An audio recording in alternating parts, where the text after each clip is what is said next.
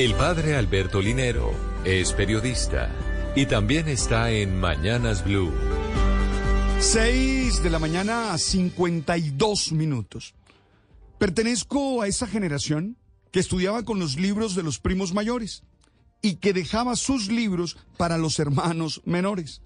Era la época en la que casi todos estudiábamos con los mismos libros. Aún así, muchas veces escuché a mi papá quejarse de la lista de útiles que tenía que comprarnos a nosotros, sus seis hijos. Ayer conversaba con uno de mis hermanos y me decía que estaba preocupado porque los útiles escolares habían subido en un promedio el 20%. De hecho, desde FENALCO se dice que hay cierta preocupación también porque útiles importantes como los cuadernos han aumentado un, un 472%, las carpetas un 249% y los colores, que son tan necesarios, un 104%. No es de extrañar, pues estamos en un momento de alta dinámica inflacionaria. Mi hermano también se quejaba de algunos pedidos en las listas que le parecían extraños y hasta abusivos.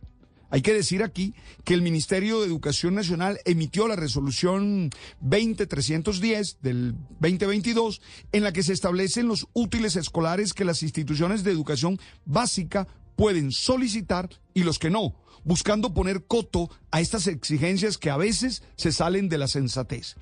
Dentro de esas especificaciones está el hecho de que los colegios no pueden exigir marcas específicas de los útiles, ni tampoco pueden estar en contra de la concurrencia de los proveedores para que provean estos materiales. También es importante que los padres sepan qué materiales para el uso de la institución, tales como papel higiénico, marcadores, medicamentos para el botiquín, jabones, entre otros, deben estar incluidos en el costo de la matrícula y no en la lista de los útiles a los niños. Y al hablar de uniformes, los padres deben saber que solo se puede exigir uno para que sea de uso diario y el de educación física.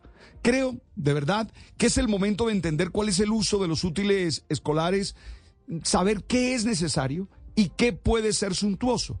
Es el momento de permitir modelos pedagógicos y herramientas didácticas que ayuden a que los padres de familia no se sientan ahogados por estos gastos.